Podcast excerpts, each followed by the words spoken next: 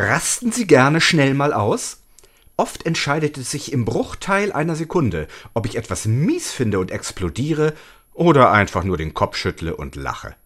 Mein Trick ist, in den ersten Sekunden alles erstmal als Zuschauer zu betrachten, ohne irgendwelche Gefühle hochkommen zu lassen.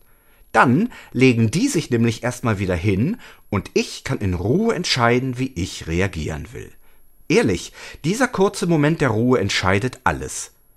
Das geht mit dem Idioten im Auto vor mir, aber auch, wenn im Leben etwas ins Rutschen kommt. Denn selbst dann kann ich mir sagen, egal was passiert, aus Erfahrung weiß ich, am Ende werde ich damit klarkommen. Glauben Sie mir, das macht den Unterschied. Versuchen Sie es doch mal. Kommen Sie gut durch die Nacht. Sören Kalsen von der katholischen Radiokirche.